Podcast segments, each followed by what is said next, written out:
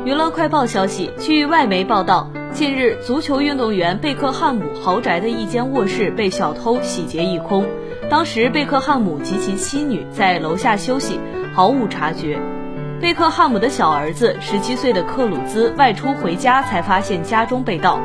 据警方透露，小偷当时翻过了大门，晃晃悠悠地爬上了房子，从卧室的备用窗户闯入，拿走了房间里数千件名牌衣物、配饰和电子产品后，很快离开了。现在还未逮捕窃贼，搜查仍在继续。